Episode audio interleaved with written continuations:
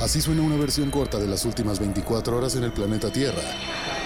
La conversación del mundo, aquí, en el Brief, con arroba el Che Arturo.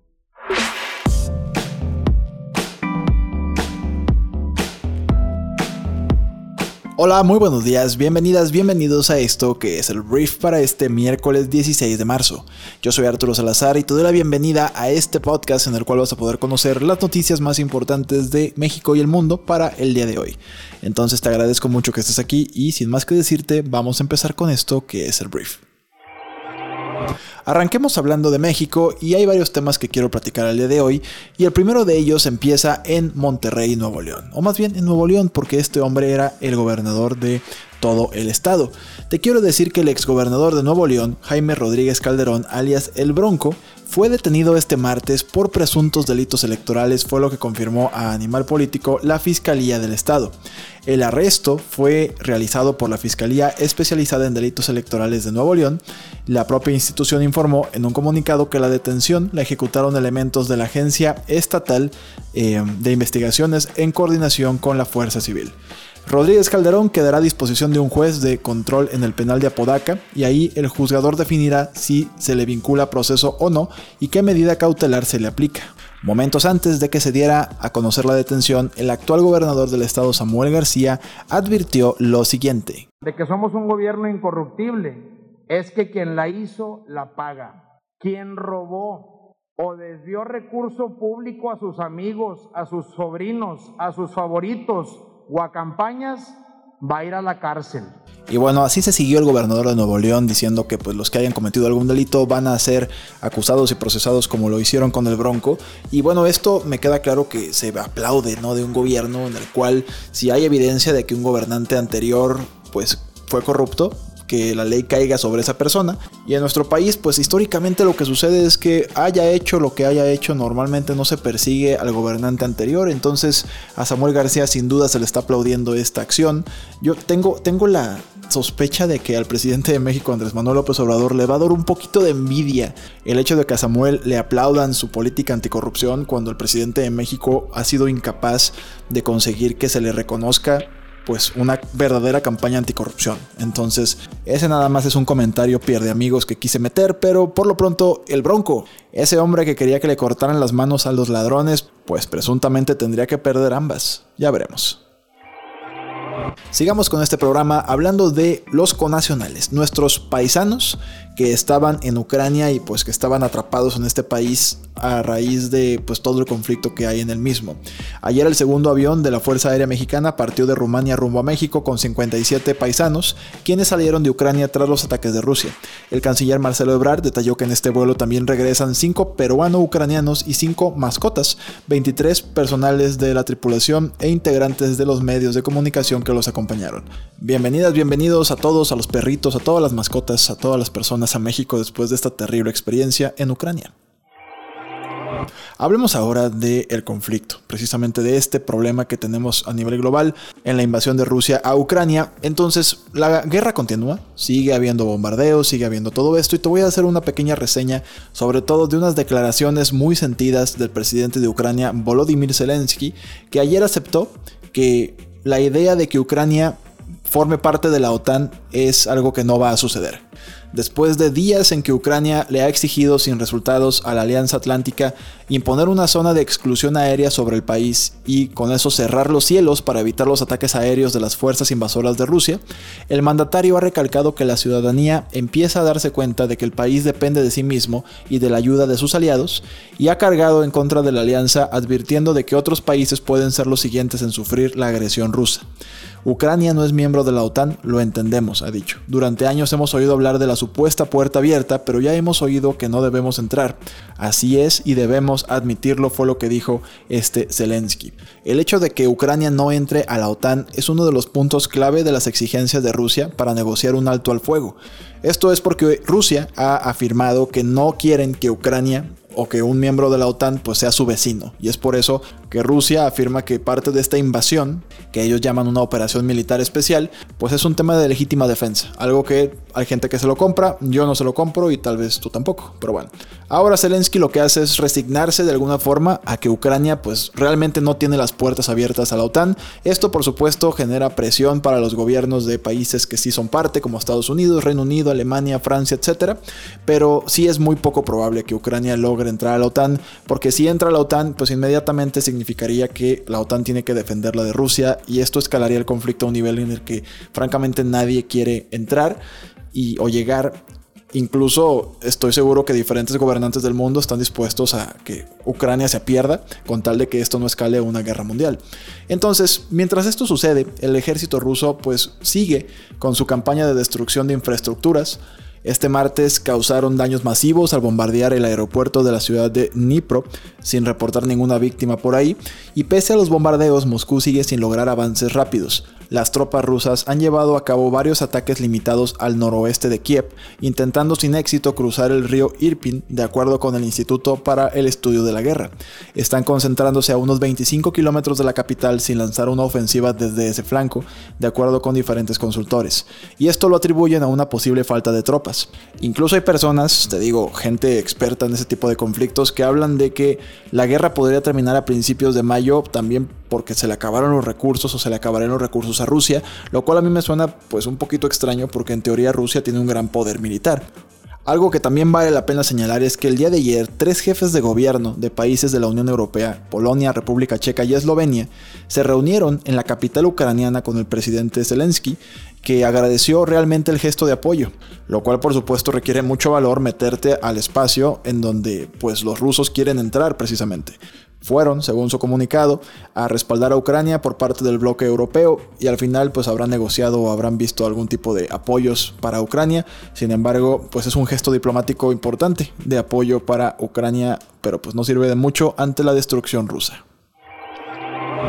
En acciones que ocurren paralelamente, te quiero contar que Rusia ayer sancionó al presidente de Estados Unidos Joe Biden y al secretario de Estado Anthony Blinken, al secretario también de Defensa Lloyd Austin y a otros funcionarios, por ahí también a Hillary Clinton, de la administración esta semana. Las sanciones que prohíben viajar a Rusia y congelan los activos en el país son en gran medida simbólicas y ejemplifican pues la actual relación hostil entre Estados Unidos y Rusia. El Ministerio de Relaciones Exteriores de Rusia también anunció que el primer ministro canadiense Justin Trudeau y más de otros 300 canadienses tienen prohibido ingresar a Rusia, francamente no creo que tengan muchas ganas. Y bueno, tal vez viste en redes sociales el caso de una periodista rusa llamada Marina Osiyanikova, que, bueno, ella protestó en vivo, estaba una transmisión de la televisión y ella se paró atrás de la presentadora del programa con un cartel que hablaba de no a la guerra y una serie de mensaje en ruso, hablaba de que no le crean a la televisión porque era propaganda y bla, bla, bla, ¿no? Entonces, esta mujer pues se vio bajo mucha presión porque pues fue arrestada después de hacer la protesta. Esta, este noticiero, perdón, esta cadena de televisión es eh, controlada por el Estado, se llama Canal 1, y al final fue interrogada 14 horas, dijo que no había dormido durante dos días y que no le habían dado acceso a ningún tipo de ayuda legal. Al final, esta mujer que pues mucha gente dijo, güey, pues la van a encarcelar 14 años porque acaba de aprobar Rusia precisamente una ley en la cual el gobierno es capaz de decidir si un medio de comunicación o reportero o reportera dijo una noticia falsa y eso sería penado con hasta 14 años de cárcel, o 15 años de cárcel más bien. Al final fue liberada, le cobraron 280 dólares y esperemos que Rusia pues, no se la cobre por abajo del agua o algo. Los rusos tienen fama de tener espías y tener pues, una fuerza de inteligencia importante y esperemos que esta marina pues, no le pase nada más después de su protesta que sin duda llegó a muchos hogares en Rusia. Vamos a hablar ahora de China, porque ayer hablábamos de cómo China está viviendo un rebrote de COVID-19 y ahora ya anunciaron que van a construir hospitales para poder atender los casos. El subdirector de la Comisión de Sanidad de Jilin, que se llama Shang Li, declaró este martes en una rueda de prensa que ya se han construido en la provincia un total de 5 hospitales provisionales con capacidad para 22.880 camas y otros se hallan en construcción. Los 26 millones de habitantes de la provincia china fronteriza con Rusia y Corea del Norte tienen vetada la salida de la región y es una directriz que no se aplicaba en China desde que se prohibió salir a los habitantes de la provincia central de Hubei, cuya capital es Wuhan, el origen del COVID, em, durante el primer brote de la pandemia a comienzos del 2020. Entonces China trae broncas, la verdad es que es impresionante verlos construir hospitales, es así, es más, los puedes poner en cámara rápida en YouTube y los construyen en poco tiempo, pero bueno, 22.880 eh, camas levantó China por su brote de COVID-19. Y hablando de COVID-19 y de vacunas, te cuento que Pfizer y Biotech están solicitándole a la Administración de Alimentos y Medicamentos, la FDA en Estados Unidos, que apruebe una segunda vacuna de refuerzo en contra del coronavirus para personas mayores de 65 años. Las compañías están enviando datos de Israel, uno de los pocos países que ha lanzado segundos refuerzos para su población de edad avanzada, lo que sugiere que una inyección adicional fortalece la inmunidad y protege aún más a los pacientes de resultados graves. La FDA podría otorgar una autorización de uso de emergencia para segundos refuerzos rápidamente si decide que los datos no necesitan ser analizados por expertos externos. Entonces, pues se viene otra vacuna, otra vacuna más para mayores de 65 años. Hablemos de Starbucks, porque la cafetería más grande del mundo está planeando eliminar gradualmente sus vasos. Tienen una relación amor-odio con esos vasos. Están los blancos para bebidas calientes y están los eh, de plástico transparente para bebidas frías. Y son símbolos reconocibles al instante de la marca, pero la verdad es que no todo es bueno. Para 2025 la compañía quiere que todos los clientes puedan usar su propia taza fácilmente o tomar prestada una taza de cerámica o reutilizable de su Starbucks local. Eso podría significar implementar más programas de préstamo de una taza que requieran un depósito. Tú pagas un poquito, te prestan un vaso de plástico me imagino, pero que es reutilizable, te lo podrías llevar y pues si lo devuelves me imagino te devolverán el dinero como los garrafones de agua vaya. Entonces Starbucks también está planeando para finales del año próximo permitir que los clientes usen sus propias tazas personales en cada Starbucks en los Estados Unidos y Canadá, incluso si ordenan con anticipación o usan el autoservicio. Los objetivos no significan que Starbucks se deshará de los vasos de papel y plástico, pero sí quieren hacer que esa opción sea menos atractiva.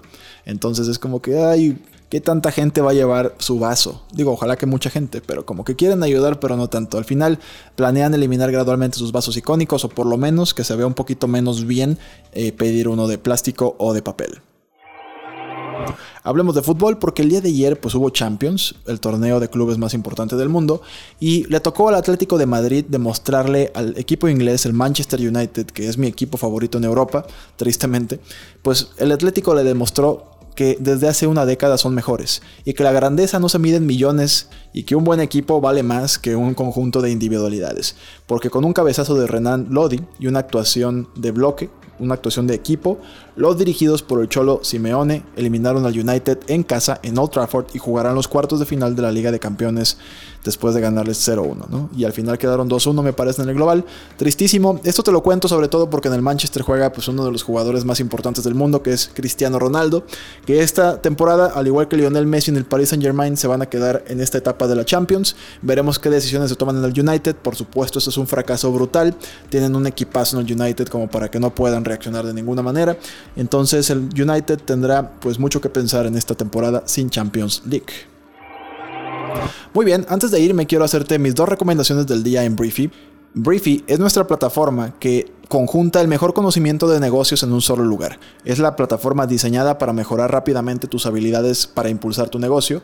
Hoy te recomiendo que vayas a leer o escuchar el resumen del libro que hicimos que se llama People Skills, que te enseña cómo escuchar a los demás y resolver conflictos. Un librazo, te lo recomiendo muchísimo. Y en segundo lugar te recomiendo un artículo que se llama Tres prácticas que diferencian a los equipos resilientes. Te va a tomar seis minutos y vas a mejorar tus capacidades de liderazgo. Entonces muy recomendable estos dos artículos y además puedes ir a escuchar el resumen de noticias de negocios que tenemos para ti, que también es un podcast, se llama Kashink. Puedes escuchar otros tres podcasts que producimos diariamente que están exclusivamente en Briefy. Y para acceder a todo esto, descarga nuestra aplicación móvil, empieza tu periodo de prueba y agenda 15 minutos al día, que es lo que te va a tomar actualizarte y prepararte con el conocimiento de negocios mejor calificado del planeta. Entonces, esperamos que te genere mucho valor el contenido que generamos diariamente por ahí. Y por último, no me queda más que agradecerte que hayas estado aquí. Gracias por escuchar este programa y por compartirlo con tus amigos. Y nos escuchamos el día de mañana en la siguiente edición de esto que es el Brief. Yo soy Arturo. Adiós.